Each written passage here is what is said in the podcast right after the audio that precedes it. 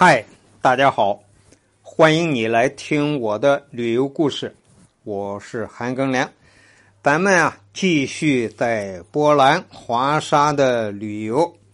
上一期讲了华沙的无名烈士墓和胜利广场，然后玩完了胜利广场，穿过一个马路。继续往前走，远远就看见一个高高的柱子上，就站着一个人像，这就是约瑟夫·毕苏斯基。毕苏斯基生于一八六七年，卒于一九三五年，是波兰的革命者、政治家。第一次世界大战后啊，新生波兰的国家领导者和军事独裁者，这个评论我看完了之后觉得有点奇怪。在中国就不会有这样的评论，前面说他是波兰的革命者、政治家，后边又说他是军事独裁者，这两种身份是怎么统一在一个人身上呢？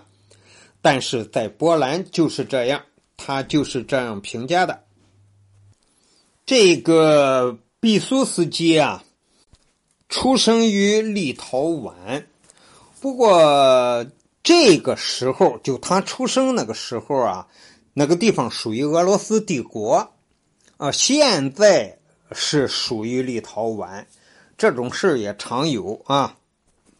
就像咱们中国唐朝的大诗人李白出生于碎叶城，当时是中国，但是现在这个碎叶城呢，属于啊哈萨克斯坦，所以这种情况在世界上都有，因为国家的版图是在不断变化的。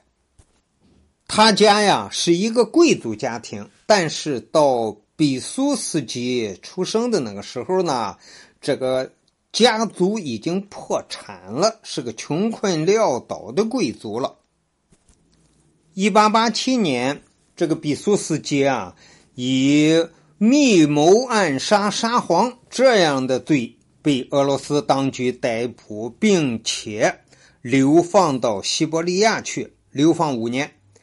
但这个事儿呢，他有点冤枉。实际上是他哥哥参与了暗杀沙皇的计划。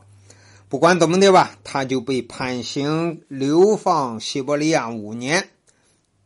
据说呢，比苏斯基这个人啊，绝顶的聪明，他又能教数学，还能教外语，他会讲法语、德语、立陶宛语、俄语，还有。他的母母语波兰语，后来他还学了英语，一二三四五六七八样外语他都学会了。到一九一二年，毕苏斯基啊已经成为了波兰的总司令了。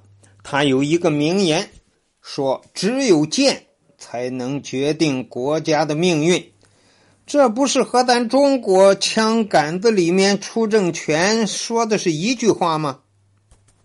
毕苏斯基啊，在他掌握波兰最高领导权的时候啊，非常可惜，因为他左右两边的邻居，一边是希特勒当政，一边是斯大林当政。